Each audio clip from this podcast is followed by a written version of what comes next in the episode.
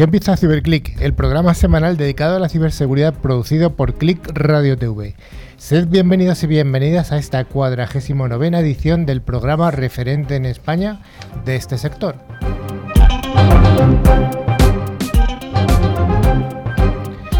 CiberClick lo realizamos un equipo de expertos profesionales de la seguridad informática o ciberseguridad, que es una de las áreas de las tecnologías de la información y de Internet de mayor crecimiento y de mayor demanda de expertos.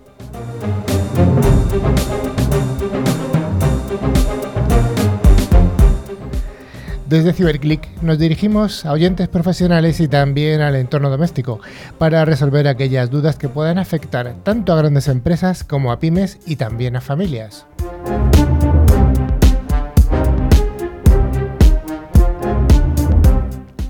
Como siempre, damos un cordial saludo a todos los estudiantes que tienen interés en la ciberseguridad, animándoles para que sigan formándose, para que pronto puedan participar como profesionales de este pujante sector.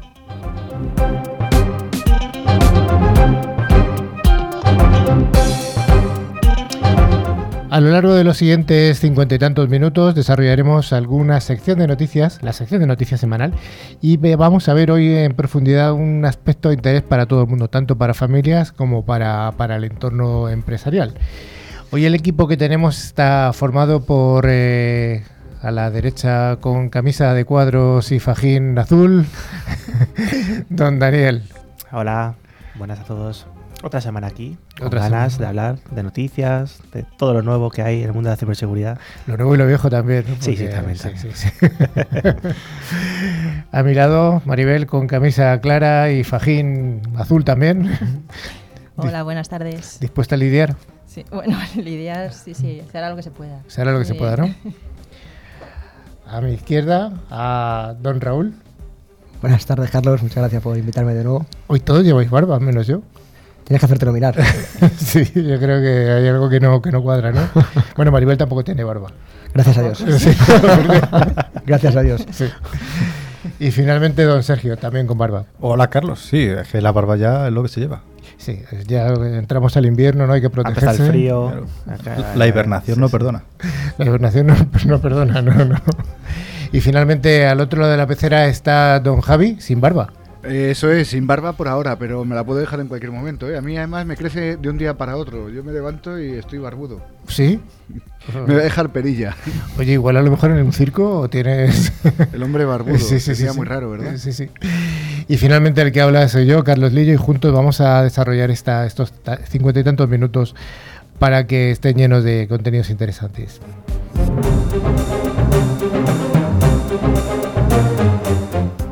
Ya sabéis que este programa tiene vocación bidireccional, así que os recordamos que tenemos un email a donde nos podéis escribir info@ciberclick.es con doble i latina y terminado en ck. Además, también tenemos nuestros, canales de LinkedIn y Facebook y nuestra web www.ciberclick.es.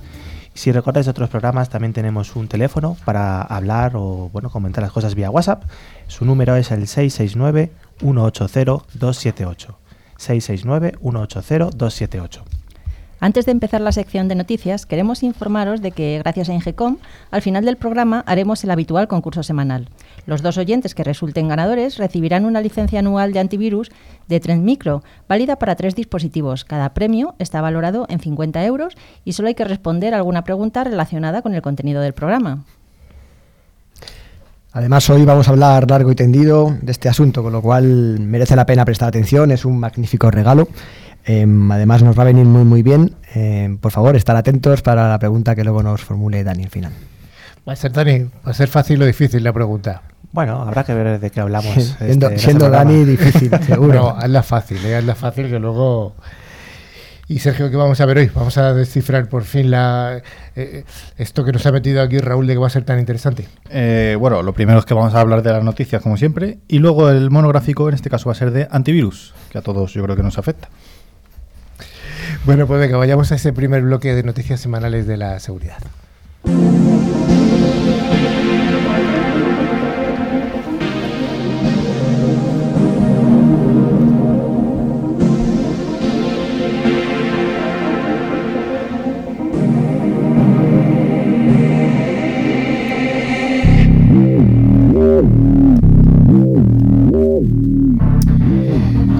La primera noticia nos habla de Microsoft, que nos está recomendando a todas las organizaciones que utilizan la versión de Microsoft de Windows 10 1809 para PCs para que no instalen la actualización que salió hace unos días, en concreto el 15 de octubre. Eh, es la segunda de este mes. Sabemos que son actualizaciones quincenales y parece ser que no se recomienda instalar esta actualización puesto que puede causar problemas de seguridad en los dispositivos que utilicen el Windows Defender Advanced Threat Protection, el ATP. Sí, como anunciaron el pasado jueves desde su página de soporte, Windows recomienda a todos sus, usuarios que no instalen el parche de actualización que, has dicho. Eh, no es de descarga obligatoria, por lo que este fallo no habrá afectado a todos los dispositivos. El fallo afecta a los PC con Windows 10, versión 1809 y la versión para servidores Windows 2019.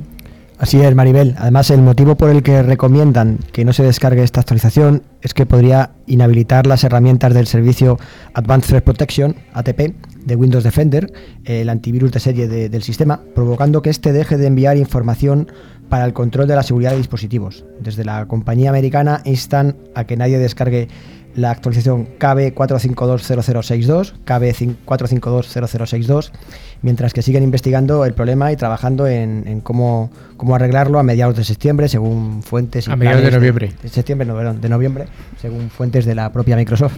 Me estoy mirando Dani, se está haciendo, se está relamiendo diciendo, ya sé la pregunta, ¿no? sí, no, no, hombre, no. No, pero esto, por ejemplo, es bastante curioso porque siempre recomendamos tener nuestros sistemas actualizados a la última versión, además en cuanto estén disponibles, pues un poco por protegernos de las nuevas amenazas que vayan surgiendo. Pero también lo hemos comentado en algunos otros programas anteriores, que tampoco también es tan buena idea tener la última actualización, la última versión o de seguridad o de cualquier otro sistema en nuestras aplicaciones, ¿no? Porque podemos tener este tipo de problemática, que deje de funcionar. Entonces, bueno, hay que balancear un poco. No significa que no tengamos la última, pero quizás no la última última, ¿no? Fijaros que esto, este aviso acaba de salir, hará un par de días, y la actualización salió la semana pasada. Bueno, pues quizás nos podríamos quedar en el punto anterior, ¿no? Yo creo que además hay que separar también uso doméstico y uso empresarial. Eh, para un entorno empresarial yo nunca recomendaría em, instalar parches sin probarlos en un entorno de preproducción, porque puede ser como esta, como esta, esta noticia, ¿no? que, que afecte a, de alguna forma al servicio. Eh, este caso no es muy, muy, muy grave porque al final, bueno, es cierto que deja de enviar, deja de enviar notificaciones, pero el, entorno sigue funcionando. Tenemos noticias recuerdo una del mes de febrero también de, Microsoft, que un parche de, seguridad crítica en este caso eh, afectaba al entorno operativo, de tal forma que entraba el, equipo en bucle, ¿no? Controlar, suprimir, controlar, suprimir, eh, así hasta el infinito y más allá, eh, sin poder nunca iniciarse. Recomiendo, insisto, siempre que en las políticas de parche empresariales tradicionales siempre se pruebe eh, el, parche en un entorno aislado y, que veamos que esos parches no afectan al, entorno productivo. Algún día tendremos que hablar del, concepto de parcheado virtual. Me alegra mucho. invítame. ya te invitaré, no te preocupes, es, que es un tema que te gusta.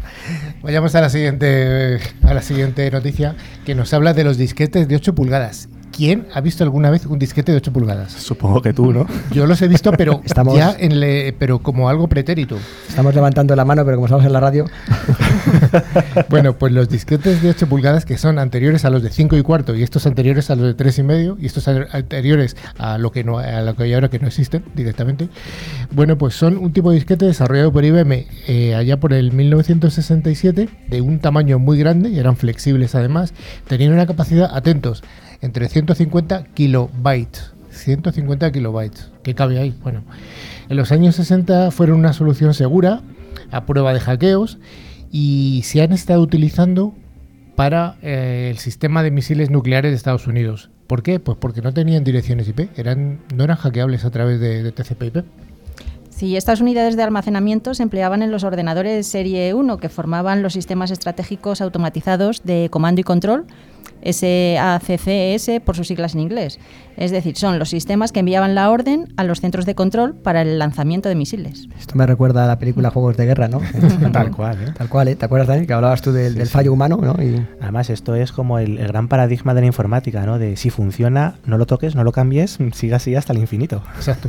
Tornos legacy, ¿no? También hablando del parcheado, ¿no? Sí, sí. Em, bueno, además el, el reto de mantener los equipos que usan estos disquetes, junto al hecho de que los jóvenes no suelen tener tanta experiencia en estos formatos antiguos, muchos de nosotros no habíamos nacido incluso con este tipo de, de disquetes. Tú sí, Raúl. Yo no, yo no. Esto es del 67, yo soy del 76. No, no- no había nacido. Em, ha llevado además al Departamento de Defensa estadounidense a modernizarlos y sustituirlos, como no, por otro tipo de, de almacenamiento, bueno, pues más, moderno. Y que no han hecho público. Y que no han hecho público, ¿no? Correcto. Claro, ya que estamos, ¿no? Pues ya decimos, bueno, sustituimos esto por una nueva versión, en fin. Al final, el- la problemática que tiene utilizar esos tipos de sistemas tan antiguos es que también el tiempo les afecta. Eh, desde cintas que se desmagnetizan, que físicamente se van, hombre, carcomiendo no creo, pero seguro que habrá también bichillos que les afecten. En fin, que esto va perdiendo su calidad y al final, Bueno, había- ¿cómo tienes repuestos de Había esto? que además que protegerlos o almacenarlos en un- con unos sistemas con una humedad determinada, con, unas con un rango de temperaturas específico, o sea que bueno, sí que requería una cierta medida de, de- de- de contorno que, que otros sistemas actuales no los tienen, como los SSDs, ¿no? Por ejemplo. Por ejemplo. La siguiente noticia nos habla de que hay una operación internacional que ha utilizado el rastreo de la criptomoneda Bitcoin contra la pornografía infantil y ha desembocado en la detención de 338 personas relacionadas con el sitio web clausurado Welcome to Video, acusadas de integrar la mayor red a nivel mundial de intercambio de este tipo de pornografía en la red, en la web oscura, en la dark web. Sí, el autor de esta página, Jong Gu-sun, ciudadano surcoreano de 23 años, y otras 337 personas que procedían de Estados Unidos y de otros 11 países, incluida España, han sido identificados a pesar del anonimato que proporciona la Dark Web o Internet Oscura, gracias a la trazabilidad de la criptomoneda Bitcoin que la red utilizaba en sus transacciones, como ha informado el Departamento de Justicia de Estados en un comunicado. Sí, además, como bien dice Maribel, gracias al uso de técnicas avanzadas de trazabilidad basadas en las cadenas de bloques, que, bueno, para los que no sepan, generan las transacciones de criptomonedas, la investigación del Departamento Criminal del Servicio de, Impuesto Interno, el IRSCI de Estados Unidos, ha sido capaz de localizar al servidor Darknet eh, empleado para la red de pornografía ubicado, como decías anteriormente, en Corea. Mm. Claro, muchas veces se piensa que por utilizar estas criptomonedas eh, son totalmente anónimas y no es así. Realmente la propia criptomoneda lo que te facilita es tener una trazabilidad completa.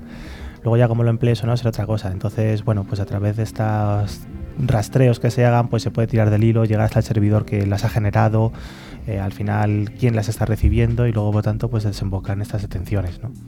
El otro día leí un artículo de un profesor eh, de, de Málaga, Ale Cortés, un saludo, interesantísimo, hablando de, de los sistemas de bloques, el blockchain. Y uno de los puntos, le va a venir un día al programa, porque tiene, es un señor que, explica muy bien, además de una forma muy didáctica, todo el sistema de blockchain. Decía una cosa curiosísima, que el sistema de blockchain no es GDPR compliance.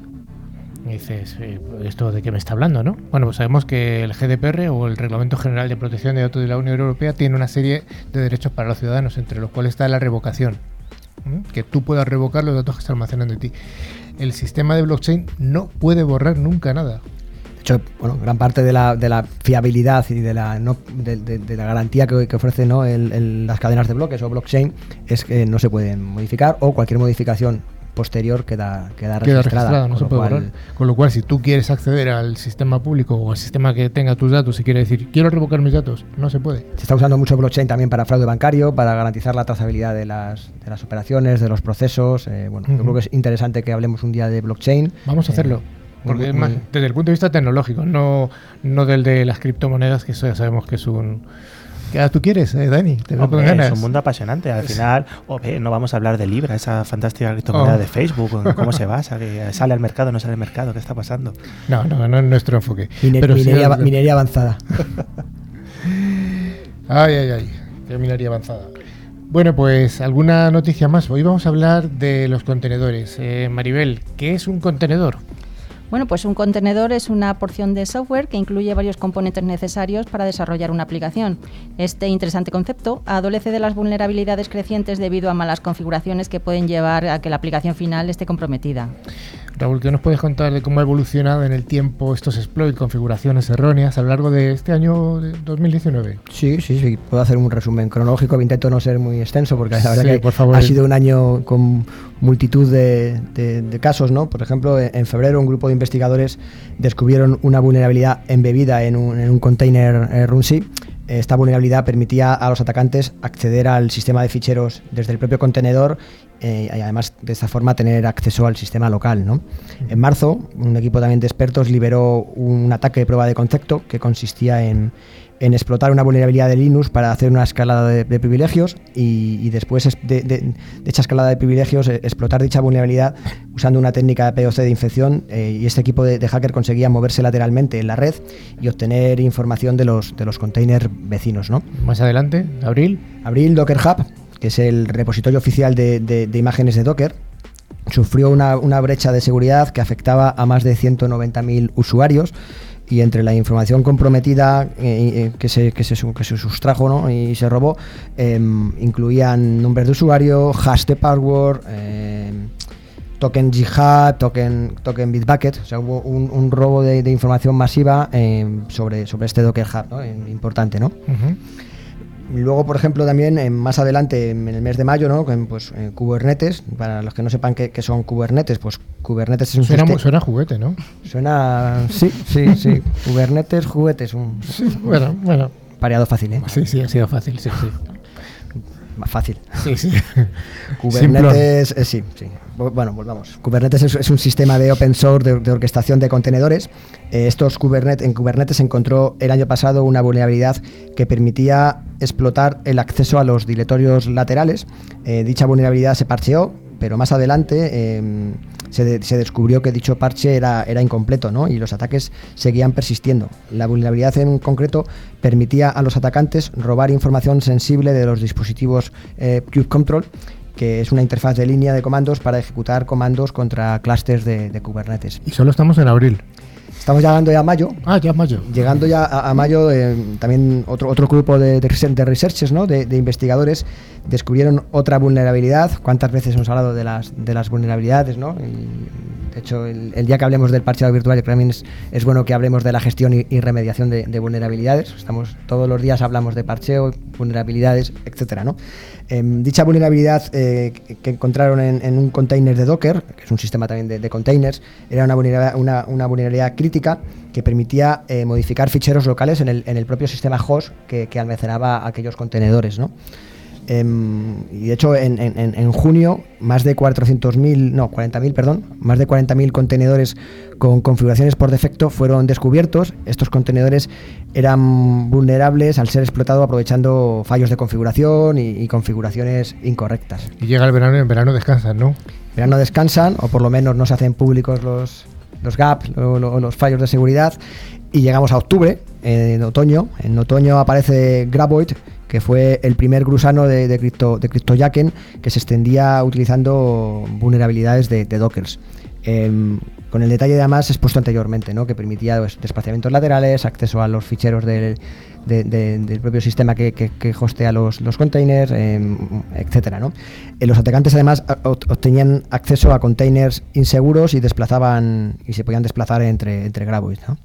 Sí, al final este, este tipo de, aplicaciones que se utilizan mucho hoy en día, además habéis comentado bastantes familias, ¿no? Kubernetes, Docker, Squai.i o cualquiera, eh, se, tiene en mente que son muy seguros porque son como grupos de aplicaciones que ya vienen preconfiguradas que tú puedes utilizar en entornos virtuales de distintos sistemas operativos que se supone que están securizadas y no es así. Entonces requiere también que se integren en esos sistemas de gestión o detección de, vulnerabilidades porque al final, como, hemos visto a lo largo del año, han salido muchísimas y probablemente haya muchas más, por supuesto. De hecho, es importante, muchas veces pensamos que al final un, container o un Docker corre sobre un host. ¿no? El host puede estar perfectamente securizado, perfectamente parcheado y no tener ninguna disponibilidad, pero si el container es vulnerable, vamos a poder explotar ataques basándonos dentro de este propio contenedor, ¿no? Con lo cual es importante no solamente proteger y securizar el host que corre los, los contenedores, sino también los contenedores en sí porque además eh, en, arquitectura de desarrollo DevOps, más dinámicas, donde se recicla y se reutiliza mucho, mucho código,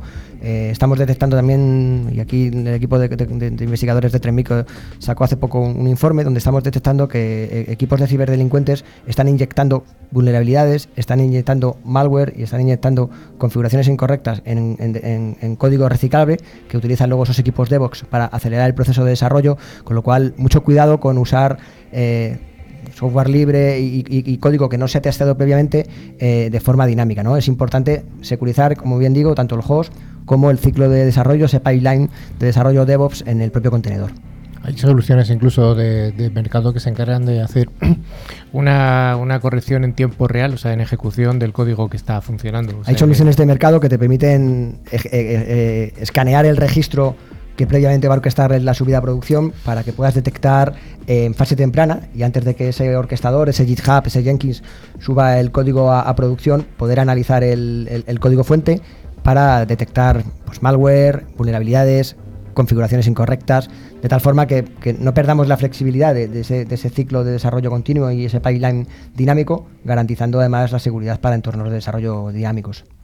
Sí, aquí el problema es cambiar un poco la forma de pensar, ¿no? Porque ese tipo de aplicaciones son usados por los grupos de desarrollo, los DevOps que comentáis, y muchas veces ellos no tienen en mente ese desarrollo de, de seguridad desde el punto cero, ¿no? Al final están buscando la funcionalidad de lo que la aplicación que tengan que realizar y hay que cambiar esa manera de pensar, ¿no? Porque si no, al final, no- al no implementarse ese, ese security by default, ¿no? Que hemos hablado alguna vez desde el principio, es luego muy complicado, una vez que tenemos hechas esas aplicaciones, tener que aplicarle las medidas de seguridad desde dentro. Hay que, hacerlo yo creo que hay, hay que dar una vuelta de tuerca a los, a los conceptos DevOps y, e incluir, el, eh, incluir el concepto DevSecOps, ¿no? que al final es eh, incorporar seguridad eh, en, en fase de diseño y seguridad en, en- el ciclo del pipeline a, esos entornos de desarrollo y además llegando a un equilibrio. No, no, olvidemos que al final un, un- proceso o un, servicio de desarrollo DevOps busca dinamismo, flexibilidad, construir microservicios de forma dinámica, pero claro, muchas veces eh, tenemos que dibujar el equilibrio entre la flexibilidad y la, y la seguridad. ¿no? Entonces aquí hay soluciones de mercado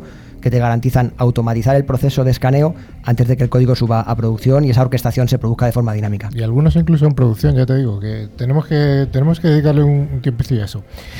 Sigamos con la siguiente noticia, que es, es un poco inquietante. Es un poco inquietante porque la noticia número 5 que tenemos aquí marcada nos dice que recientes investigaciones, investigaciones muestran una relación entre los ataques de ransomware y brechas de seguridad en 2019. Maribel, ¿qué nos cuentas? Eh, pues sí, Carlos, se ha descubierto una relación fuerte entre una amenaza llamada TMT y el grupo de ransomware denominado Revil. Y esta relación se basaría en que los grupos de ransomware están aprendiendo a monetizar si eh, negocian alquilando o vendiendo los datos recogidos en las brechas de seguridad que encuentran. Es muy interesante porque hasta ahora siempre estábamos hablando de que los ataques de ransomware, eh, una vez que te habían cifrado la información que fuera, te pedían una recompensa para descifrarte tu propia información. Pero mm, en realidad muy poquita gente paga, con lo cual han descubierto un negocio paralelo. Un, El, par- un negocio, el negocio del dato. Eh, Claro, dice, oye, mm, ya que he cogido estos datos, los voy a revender a alguien o se los voy a alquilar. Es una fuente de monetización interesante. Yo recientemente hicimos un- una, una- una prueba, ¿no? Y buscando en Google, eh, quiero comprar una base de datos de usuarios brasileños con una determinada casuística y por menos de 500 dólares obtenías una base de datos de millones de registros. Sí, sí. Con lo cual, eh, obviamente, de- detrás de, de ese driver, pues puede ser un- una venta de datos de carácter personal, con nombre, correos, datos bancarios, cuentas, correo electrónico, etcétera, ¿no? Pues sí. La siguiente noticia nos habla de Avast. Avast es un antivirus que mucha gente conocerá y que utilizará, un antivirus gratuito. Y se ha, Avast es el propietario del CC Cleaner, que es una- un software que también se utiliza de forma masiva. Mm, Yo lo utilizo, lo he utilizado en el pasado. Y parece ser que, que ha ocurrido, Maribel. Pues nada, que una brecha que fue detectada el 23 de septiembre, los atacantes habían comprometido las credenciales de acceso a una VP VPN eh, usada por un empleado. Vaya, entonces no había medidas de, de autenticación suficientes. No, Carlos, no se está usando ninguna solución de autenticación de más de un factor, como solemos recomendar aquí en CyberClick. Raúl, entonces, ¿qué pasó? Pues básicamente que los cibercriminales consiguieron acceder a- eh, obtener acceso a las redes internas de Avast, como bien decía Maribel, ¿no? Eh, a través de una brecha de seguridad eh, explotando una, una vulnerabilidad de VPN, pero bueno, la compañía explicó además que, que el último ataque era muy similar al famoso incidente que sufrieron ¿no? con el CC Cleaner 2017. Ujú. ¿Y cuándo ha sido descubierto y dónde? Eh, bueno, Abbas explicó que la intrusión fue detectada el 23 de septiembre. Eh, pidieron ayuda además a la Agencia de Inteligencia de la República Checa, a la policía y a un equipo incluso de forenses externos. ¿Y esto ha sido descubierto de forma fácil o...? Fue relativamente, no fácil, pero es cierto que fue, fue complicado porque al final lo descubrieron a través de una herramienta de seguridad de Microsoft que mostró una alerta en los servicios de replicación del directorio activo desde una API interna y además esta, esta API interna em, pudieron comprobar además que pertenecía a un, un, direccionamiento de producción de la propia compañía Avast. ¿no? ¿Y qué se descubrió entonces? Pues las fuentes oficiales dijeron que los atacantes habían comprometido las credenciales de acceso de, de VPN de unos, de unos empleados, como comentaba anteriormente Maribel, para obtener acceso a una cuenta que no estaba protegida con soluciones de autenticación de, de múltiple factor. ¿no? Uh -huh. Y en ese descubrimiento reciente, además, Abbas cree que los atacantes llevaban desde el 14 de mayo intentando acceder o intentando obtener acceso a la propia red corporativa. Vaya, vaya. ¿Y cómo ha respondido al final Abbas? Porque esto se jalea. Pues mientras se aclaren los hechos y el alcance, lo que Abbas ha cerrado es temporalmente el perfil VPN de afectado. Eh, además, el 15 de octubre la compañía ha publicado un nuevo update de, de, del producto, ¿no? Uh -huh. Y al mismo tiempo también Abbas ha cambiado los certificados digitales que están siendo utilizados para firmar los updates de CC Cleaner. Con esto lo que pretenden es que los, que los ciberdelincuentes eh, no utilicen certificados antiguos para poder firmar eh, updates falsos, ¿no? Eh, de tal forma que cambian el, el, el certificado, bueno, pues bloquean que, no tengan acceso a, ese cifrado del, contenido. A día de hoy eh, no está claro si el, ataque ha sido realizado además por el mismo grupo que ya realizó el ataque en 2017. Uh -huh. Y una nueva noticia de mano de ciberespías chinos en Microsoft. Si no, haya, si no hay ciberespías chinos o coreanos, un programa de ciberseguridad no es un programa de ciberseguridad. Le falta chicha. Le falta chicha. Maribel. Pues sí, Carlos. Un grupo de ciberespías chinos ha desarrollado un malware que altera las bases de datos de Microsoft SQL Server.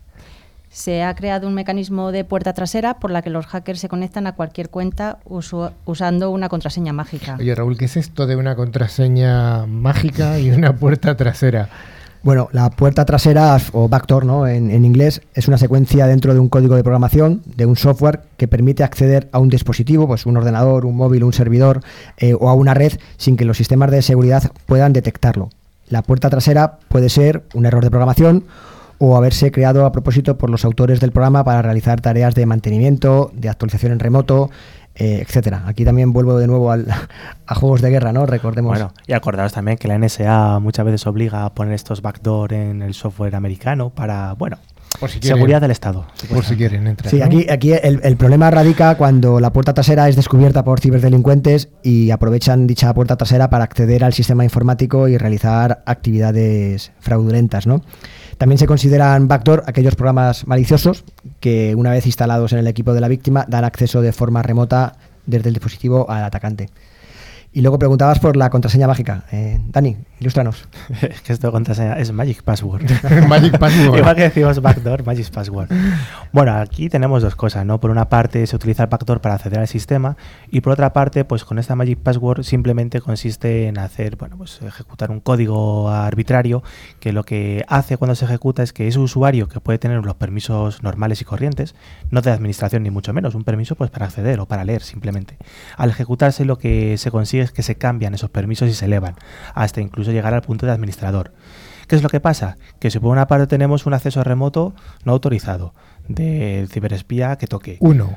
Uno, simplemente uno. Por otra parte, al estar ya dentro, además consigue elevar sus privilegios, ser un administrador, realmente puede hacer cualquier cosa. Dos. Y, y fijaros que al final, cuando tienes acceso de, con ese tipo de perfil, no hay nada que te vaya a alertar porque es un acceso autorizado, es un administrador, no, pues no, está no, metido en el sistema, está claro. hace cosas, ¿no? Entonces ahí está la problemática de simplemente llegar a detectar esta situación, ¿no? Luego ya poner remedio será otro cantar. Pero bueno, por eso es bastante peligroso. Oye, vosotros en eh, eh, este tipo de, de, comandos que había, por ejemplo, en Stellar había unos famosos comandos en Microsoft que habían dejado los programadores, eran para juegos, que hacías una secuencia de comandos y te aparecía un jueguecito. Bueno, lo podemos considerar los, una... son los que son públicos, pero ¿quién te sí. dice que no hay otras cosas que ejecute? Pero eso podemos considerarlo un backdoor. No. No. No, no. Blackdoor, perdón. No, eso porque eso al final lo que te hace es que te activa algún activa. tipo de funcionalidad que no está no es pública. Uh -huh. No, pero backdoor al final es, es, es, eso, es abrir una puerta por atrás. O sea, es, activas algo sí, pero para permitir un acceso eh, externo. Uh -huh. Sin autorización, claro. Entonces, ¿esto qué afecta, Raúl? Bueno, en primer lugar es importante, vamos a tranquilizar, eh, es, un, es, un, ataque que afecta exclusivamente a servidores eh, Microsoft SQL Server, pero además en versiones antiguas, versiones 11 y versiones 12. Yo creo que vaya por la 18 o 19. Correcto. De hecho, la, luego lo digo, pero bueno, la, la, versión 12 es una, es una versión de hace 5 años, ¿no? Eh, es cierto que en un, re, un, reporte publicado esta semana, es, un grupo de investigadores explicaban que los hackers desplegaron una puerta trasera a través de una herramienta de posinfección que después consiguieron accesos a las redes comprometidas por, por otros métodos. ¿no? Eh, el nombre de la herramienta de posinfección era Skip 2.0 y esta, esta puerta trasera modifica funciones de, SQL para manejar el servicio de autenticación. Es decir, que no es que el ataque comience desde el exterior y utilice la puerta trasera, no. Primero está infectado con esa herramienta y abren esa puerta pues para poder acceder. Correcto. Por eso hablamos de, de, un ataque de posinfección. ¿no? Primero recibimos el, malware o, un, o, cualquier tipo de, ataque que nos va a, levant, a levantar esa, puerta trasera. ¿no?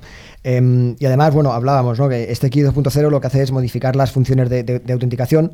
Eh, la idea es, además, utilizando esa, Magic Password, ¿no? Eh, conseguir eh, iniciar sesión con usuario y, y, e intentar además hacer una, una, elevación de privilegios, ¿no? De tal forma que tengamos automáticamente al acceso al servidor creando una sesión fantasma dentro de, de, del mismo servidor, ¿no?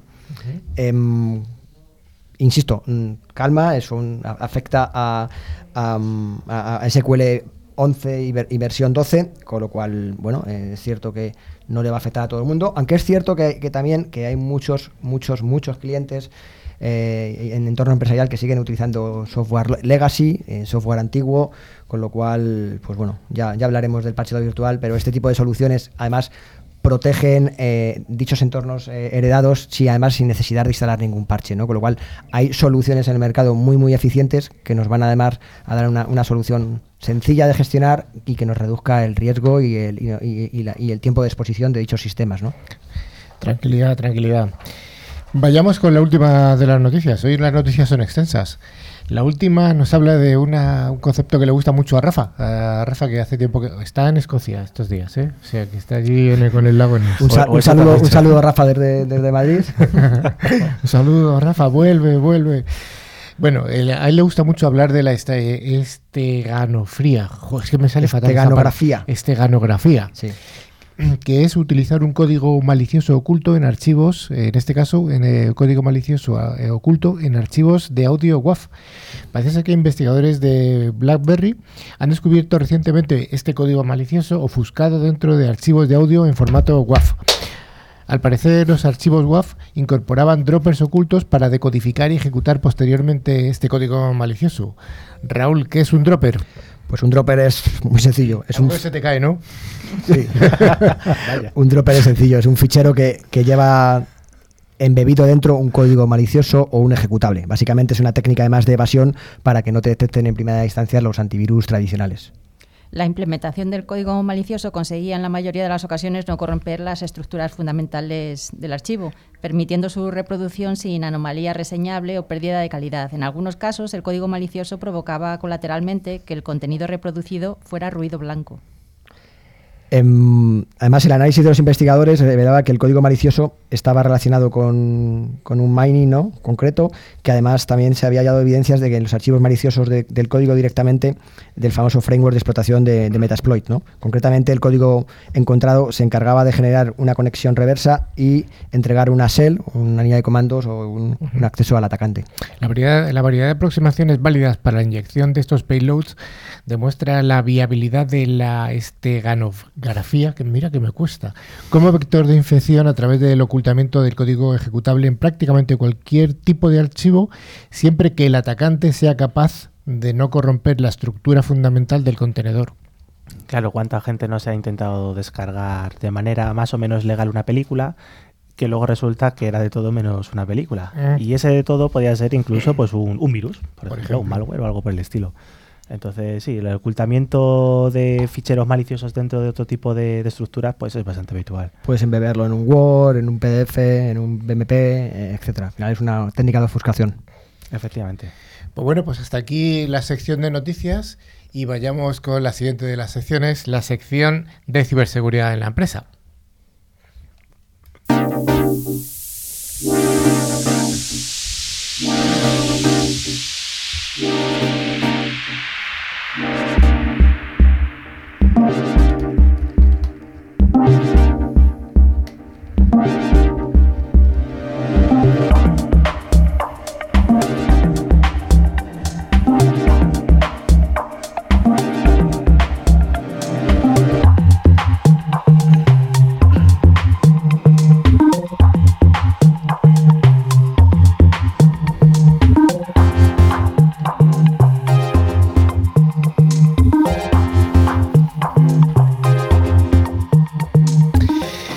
Bueno, pues el tema que de esta semana es el antivirus informático, que le hemos denominado la última vacuna. Hoy tenemos un tema que es interesante y que afecta a todos y a todas, y no es otra cosa que los archiconocidos antivirus. Y es que, aunque es un tema que puede parecer viejo, de hecho, en parte ya hemos comentado algunas diferencias entre los antivirus gratis y los antivirus de pago, pero al fin y al cabo es una defensa importante que tenemos o deberíamos tener en todos nuestros equipos de trabajo, portátiles personales e incluso en los móviles.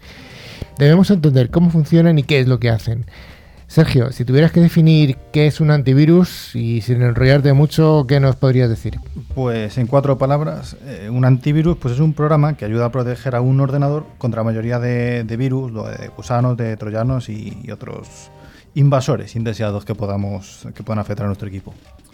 Bueno, esto es un poco la palabra viene pues como el antivirus biológico real, ¿no? Que nos hemos infectado con un virus, vemos ahí un poco los las consecuencias, estamos malos y demás, y entonces cuando pues, nos ponemos intentar poner remedio con un antivirus, ¿no? ¿Cuándo aparecieron los virus? Pues si nos remontamos en el tiempo, más o menos durante los 80, que es cuando aparecieron las tecnologías de intercambio de, información digital, como los disquetes que habéis comentado antes, y más adelante Internet, pues bueno, el, el contacto entre muchos ordenadores era era una realidad.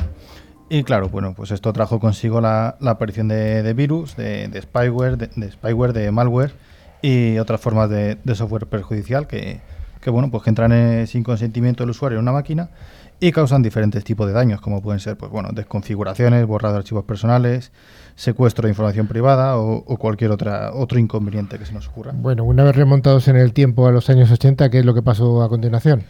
Pues que cuando se detecta la enfermedad, pues llega el remedio. Eh, al final, bueno, eh, tienes que adquirir un virus informático, que al final, bueno, está ofrecido por Antivirus, antivirus. Antivirus. Sí, sí, que te había entendido virus informático. Ah, digo, juez.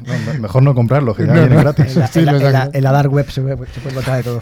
Sí, son gratuitos los virus, sí. Pero bueno, al final, bueno, pues eso es un antivirus que ofrezca alguna empresa de, de programación comercial para garantizar primero la protección y limpieza de nuestro PC y luego además, bueno, pues una mantener una monitorización. En caso de no tener uno, el usuario corría riesgos de, daños al sistema y de esparcir además el virus que, bueno, durante los diferentes, eh, de los diferentes la red, eh, a través de, virus, o, sea, de correos o de, de disquetes, etcétera.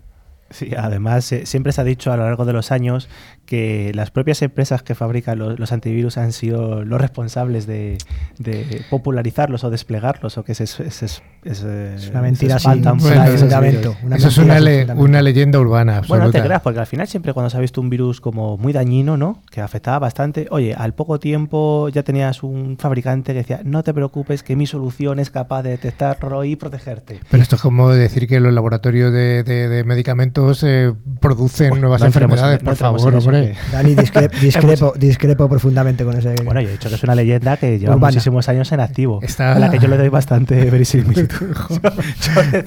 Dani, Dani en versión terrorista. no, pero bueno. No comparto, no comparto. bueno, ¿cómo afecta eh, a un usuario un virus? Dani, pues, pues mal. mal, ¿no? Está mal en general. malamente. Sí, sí, esto pues lo hago dicho antes, Sergio, desde una desconfiguración de nuestro propio sistema, por ejemplo, que nos bloquee totalmente el acceso, incluso ahora que es la parte más moderna que estamos viendo con el, con el tiempo, ¿no? Eso ransomware, que te cifra la información y te pide un rescate. O sea, tenemos un poco de, de cualquier tipo, ¿no? Eh, te eliminan tus archivos personales, en fin, pues al final problemas por todos lados. Entonces, eh, bueno, pues es una cosa que hay que protegerse obviamente porque es bastante peligroso, ¿no? Imagínate, ya no solamente estamos hablando eh, de, un, sistema personal, sino en, una empresa, ¿no? Al final los virus, una de las sus particularidades no solamente es bloquear o hacer la maldad que tengan en mente, sino que también intentarán expandirse, ¿no? Para hacer el mayor daño posible. Pues imagínate si una empresa, este tipo de infección se distribuye por todos sus puestos de producción puede afectar hasta ese punto. Entonces, que bueno, pues que te paralice la propia empresa fabricar lo que tenga que hacer. Yo creo que eso es importante, ¿no? Muchos, muchos ataques, bueno, no todos los ataques son virus, hay todos, muchos tipos de ataques, ¿no? Pero bueno, hablando de virus, hay, hay, virus que afectan profundamente la, capacidad productiva de las empresas. Imaginemos eh, un segmento de un grande de usuarios infectados que no puedan trabajar porque afecte al rendimiento, porque se encripte su, su información, pues, etcétera, ¿no? Puede, puede, puede sufrir un, impacto económico muy grande, porque la capacidad, la capacidad productiva Y seguimos hablando desde el, desde el endpoint, ¿no? No hace, no hace falta que vayamos luego a los servidores, ¿no? Que hay, hay, distintos tipos de ataques, ¿no? Pero incluso desde el propio punto de vista del usuario final, eh, un, un virus puede, puede hacer mucho daño en pérdida de capacidad productiva, ¿no? Oye, Sergio, eh, seguro es que se puede distinguir varios tipos de antivirus. Mm, ¿Cuáles son o cómo es? Pues, pues claro, al final tú piensas que, que un antivirus eh, es una medida de apoyo básica, que, ojo que no es lo mismo que suficiente, para un sistema de, de seguridad personal, al lado de, bueno, de, pues de, de firewalls o detectores de, spyware, por ejemplo. Al final, bueno, pues como, como en otras categorías de, de, software, también es posible, pues obviamente, encontrar antivirus gratuitos y otros comerciales de pago. Normalmente los productos, bueno, monitorizan las actividades del virus en tiempo real y hacen verificaciones periódicas o de acuerdo con alguna preferencia pues que pueda tener el, el usuario. Oye, ¿qué hay acerca de su uso online, que está muy de moda? Pues bueno, además de tener instalado un programa de estos que, o sea, un antivirus en, en, local, también sería interesante usar un antivirus online, que no necesita ser instalado en el ordenador. Es útil en el caso sobre todo de que ya se haya sufrido la, inf la infección, porque algunos virus y, y, programas maliciosos pues impiden el funcionamiento correcto de los antivirus normales y clásicos. Y bueno, pues continúan actuando después de una, de una verificación completa. Entonces, bueno, los antivirus online también pueden ser útiles, por ejemplo, en sitios donde se necesita usar eh, sistemas descono desconocidos o, o, al menos sospechosos, como puede ser pues un ordenador compartido en un, eh, en un cibercafé, por ejemplo. Que ya no existen, yo creo, ¿no? Cibercafés, no sé. Pocos. No es, pocos, pocos. Eh, bueno, en España no lo sé, pero hay países del mundo donde sí. siguen existiendo los cibercafés. Sí. Hay que viajar más. ¿Alguna clasificación? Sí, además, eh, ahí un poco al hilo que comentaba Sergio, es, es, muy importante tener un antivirus en la propia, como una aplicación instalada. O sea, no puedes sustituir un antivirus online este tipo de, de actividades, porque al final, si nosotros utilizamos un, un antivirus online, solamente haremos una, un análisis, una desinfección en ese momento, ¿no? Un poco bajo demanda. Pero ¿qué pasa durante el resto del tiempo? Quizás podemos tener pues algún virus dentro, un programa que esté funcionando, bueno, pues maliciosamente, etcétera. Entonces, como un complemento puede ser muy interesante, sobre todo el caso de, eh, de comportamiento que comentaba Sergio, que el propio virus nos deja inhabilitado a acceder a las propias herramientas o aplicaciones de nuestro propio equipo. Entonces, ¿cómo podemos hacer un análisis y por lo tanto intentar desinfectarlo o borrarlo? con este tipo de soluciones. Yo creo que es muy importante lo que dices, Dani. Eh, hay, que, hay, que, separar el concepto de antivirus con un concepto de antimalware. Yo creo que ha evolucionado mucho el concepto tradicional de antivirus a un concepto de antimalware. Y además las soluciones empresariales de protección del endpoint no solamente incluyen un antimalware avanzado, ¿no? Incluyen, como bien comentabas, pues... Eh, análisis por comportamiento, eh, incluyen application control, parchado virtual, control de dispositivos, eh, cifrado del disco duro. Al final, la suite de protección eh, personal para user protection de, de, de cualquier fabricante enterprise eh, incluye muchas más cosas adicionales al propio anti-malware y es importante siempre tenerlas en cuenta. ¿no? Son distintas barreras y distintas técnicas de protección, más allá de, de, las firmas tradicionales, que intentan además proteger ataques más sofisticados. ¿no? Yo creo que es sí, importante. de todas formas, esa parte de las firmas tradicionales que mucha gente lo bueno lo delega un poco ahí, no le da mucha importancia. A mí me parece que es súper importante. Muy, muy, muy interesante. Porque en realidad, en mi opinión, yo creo que prácticamente el 90% de los ataques son cosas conocidas. O más. Entonces, fijaros, si tenemos una base de datos de virus o malware o cosas conocidas que podemos chequear, eso lo podemos hacer súper rápidamente. Oye, lo que nos está ocurriendo es algo conocido. Esa capacidad de, de comprobación es realmente express, entonces nos habilita poder parar algo antes de que empiece a ser realmente malicioso. Uh -huh. Es cierto que hay ataques más avanzados, los comentabas, y que utilizan el comportamiento y bueno, pues técnicas muy avanzadas, que es muy interesante también hacerlo y, detectarlos y pararlos, pero no hay que olvidar esa parte conocida. Yo creo que además, totalmente de acuerdo contigo, Dani, has dado la clave, ¿no? Al final, las técnicas tradicionales basadas en firmas son muy eficientes, son muy rápidas, paran el 80, el 90% de los ataques sin impactar el rendimiento. Cuando empezamos a meter análisis de comportamiento, machine learning, IA, etcétera, el sistema se va, se va a sentir afectado, con lo cual no olvidemos que es importante mezclar ambas tecnologías y siempre seguir utilizando eh, antivirus o antimalware basados en firmas, porque eso redunda en una mejora de rendimiento del entorno. Sergio, explícanos qué, este, qué es eh, la firma, que estaban hablando Raúl y Dani pegándose uno contra otro, pero no nos explica no, lo que es estamos, una firma. Estamos de acuerdo de forma extraña, además. De forma extraña. Sergio, pues, ¿qué, es una, ¿qué es una firma? Pues una firma al final no es, eh, no es más que un, que un hash con el que se identifica un, a un malware. Eh, se le, así se le puede considerar, o sea, se le puede verificar muy rápido si, si, está en una lista o no está en una lista, simplemente comprobando si el hash está. ¿Y qué es, qué es, cómo definirías un hash de una forma sencilla? Pues con un conjunto de parámetros que tiene el archivo, como puede ser pues, su, su longitud, lo que contiene o, o, el formato, por ejemplo, pues se saca un conjunto de, de caracteres, que es lo que identifica unívocamente al, al malware. Eso, eso es como cuando tenemos nuestra huella de nuestro dedo, que cada uno es totalmente diferente porque nuestro dedo tiene las líneas diferentes, pues de esos atributos que tiene el programita o lo que sea, pues ya sea el tamaño, longitud, características, etcétera, pues se construye la huella digital, que es lo que se le llama el fingerprint. Vale, entonces desde luego mm, eh, parece ser que estos antivirus basados en firmas pues son efectivos contra lo conocido, ¿no? Contra virus conocidos que tengan una firma digital.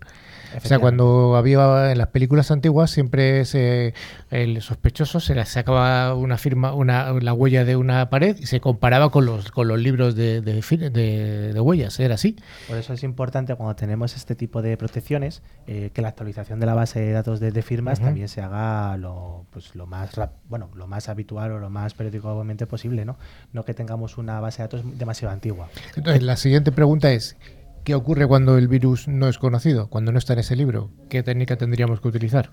Bueno, ahí ya entran en juego otros tipos de técnicas, como por ejemplo, pues puede ser una verificación heurística, ¿no?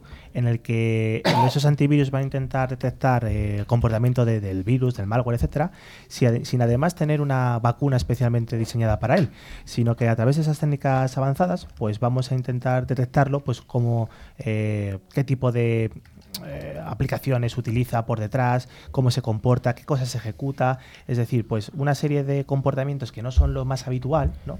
Eh, o cómo debería comportarse las aplicaciones más normales para detectarlo y bueno, pues por lo tanto intentar pararlo. Y luego también hay técnicas y soluciones que complementan perfectamente la protección en el, en el- en el endpoint, ¿no? Recuerdo, el año pasado hablábamos de, de la sandboxing, ¿no? Que era el sandboxing, bueno, pues hay, hay técnicas que pueden complementar para reforzar la seguridad de, de- de este tipo de entornos, Sí, lo que pasa es que el sandboxing, ¿tú crees que esto es una cosa que sea tan efectivo? Porque hoy en día, si los propios diseñadores de virus, de malware, etcétera, son capaces también de diseñar el reconocimiento de una ejecución en un entorno controlado como puede ser el sandboxing. Entonces, creo que es bastante habitual que sepan reconocer que no es un entorno real del usuario, sino un entorno de pruebas, digámoslo así, para evitar la detección y Pero por tanto quedarse dormidos. Para eso hay diferentes unboxing. No voy a repetir lo que hablamos hace un año y medio, ¿no? Pero es cierto que hay unboxings estándares o reconocibles para, para que el, el- el malware no se detone, pero luego hay soluciones en el mercado que permiten que son que tienen sandboxing on-premise customizables, que puedes hacer una réplica exacta del entorno productivo, eh, jugar con aceleradores de tiempo, etcétera. Yo creo que firmemente que las unboxing es un complemento fundamental para, Es un para entorno más.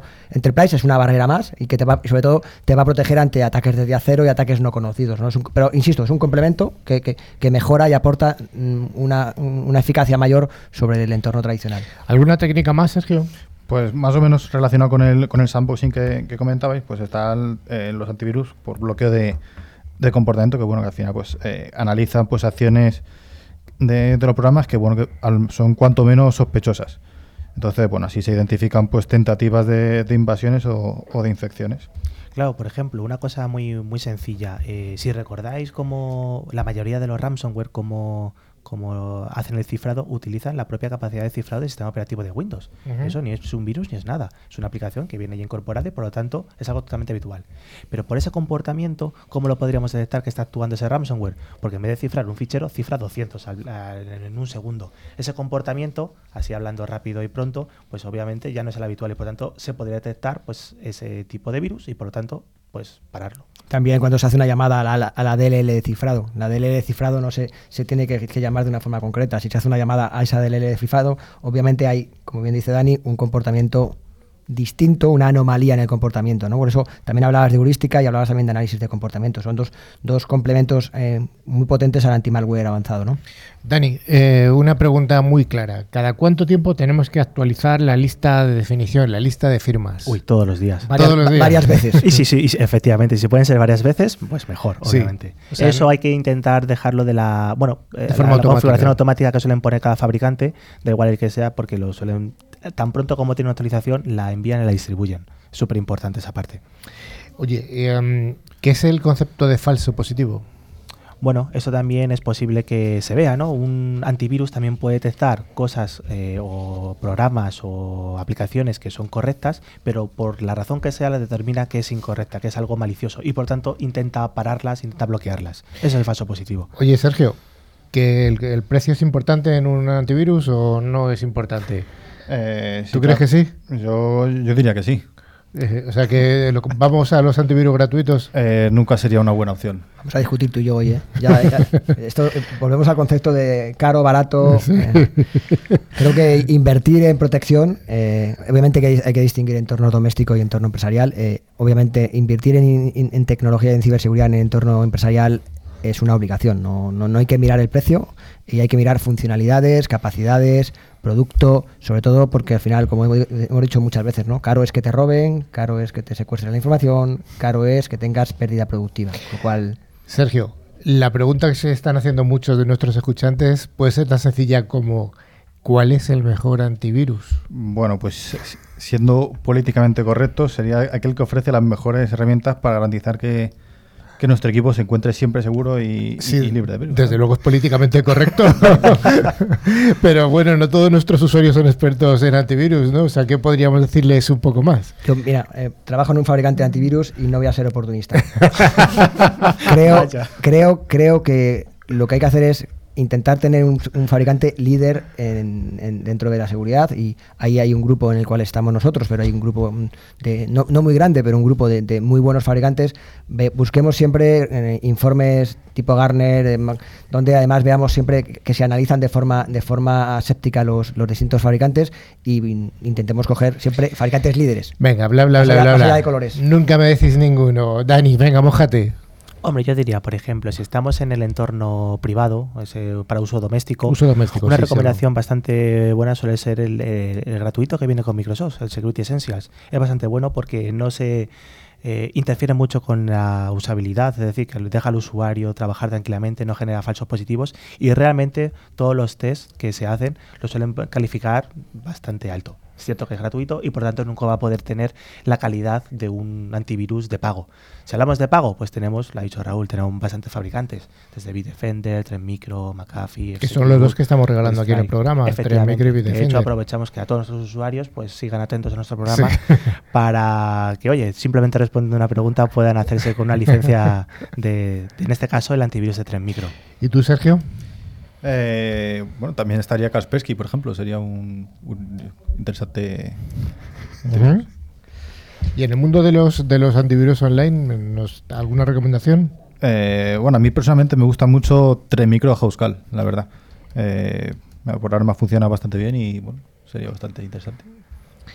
Bueno, pues a mí me gustaría, además, estamos hablando mucho de Windows, pero hay gente que tiene Mac. ¿Qué pasa con los Mac? Eh, Sergio, ¿hay alguna recomendación para los usuarios de Mac? Bueno, que, que no se confíen, al final hay virus. hay, hay virus para todos. Hay sí, hay virus para todos. Yo tengo, yo tengo un Mac y tengo un anti-malware avanzado en el Mac. Porque Es cierto. Lo que pasa es que durante muchos años siempre se ha dicho, no, para los Mac o para los Linux no hay virus. Pero es simplemente porque, obviamente, si yo voy a hacer algo malicioso, voy a intentar aumentar mi público objetivo que sea infectado. En este caso Windows, ¿no? Porque es el sistema operativo más utilizado. Pero no quita que siga habiendo también archivos maliciosos para Mac o Linux. Correcto, el software libre, como comentas, está claro.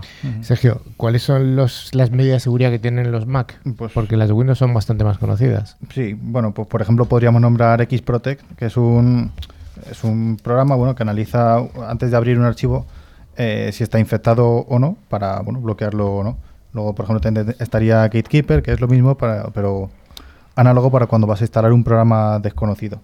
Además tiene también una sandbox y, y el navegador de Apple Safari, que viene por defecto, es bastante seguro porque bueno, cuenta con tecnologías, tecnologías por ejemplo, de, de anti-phishing.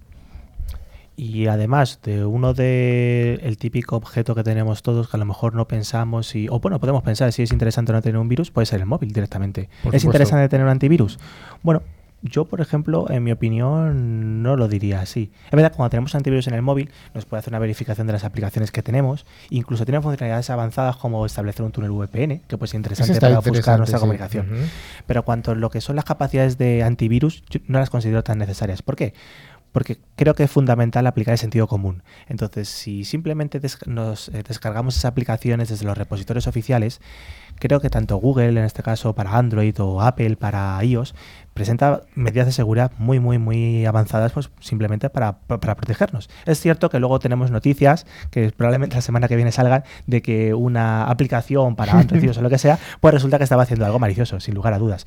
Pero pensad que esas aplicaciones no funcionan como en un, en un ordenador personal o de trabajo, sino que hay que darles permisos. Entonces nosotros somos conscientes y tenemos que darles eh, esos permisos pues, para acceder a los recursos que sean. Entonces nos podemos dar cuenta un poco de estas situaciones. Bueno, que se nos echa el tiempo encima.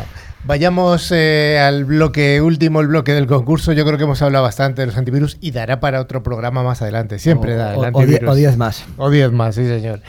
Vayamos al último de los bloques, el bloque del concurso.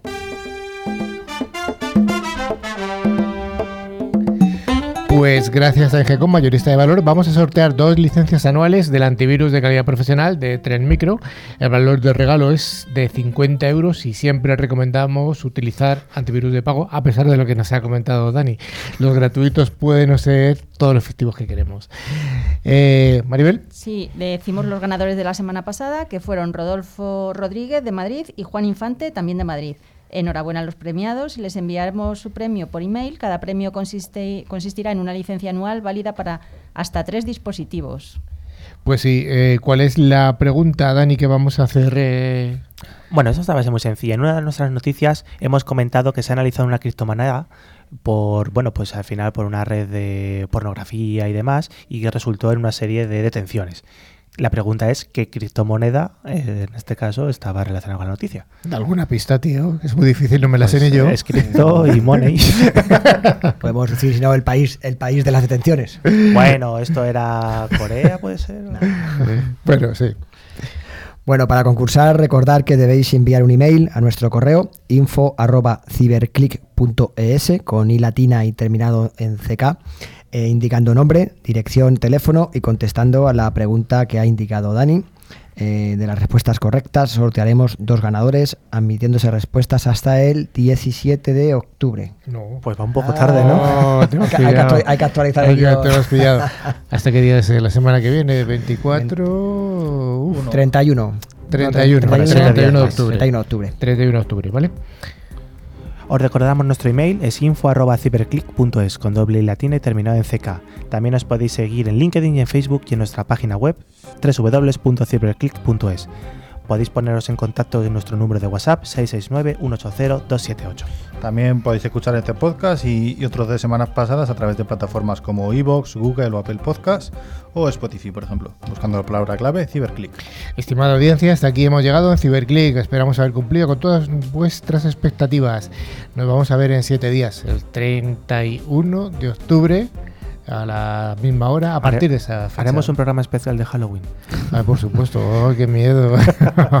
Halloween y la ciberseguridad. Claro. Bueno, Dani, hasta luego. Hasta luego. Maribel, Adiós. don Chao, Raúl, chao. don Sergio. Hasta un luego. abrazo a todos y a todas y hasta la siguiente edición de Ciberclick. Adiós. Adiós.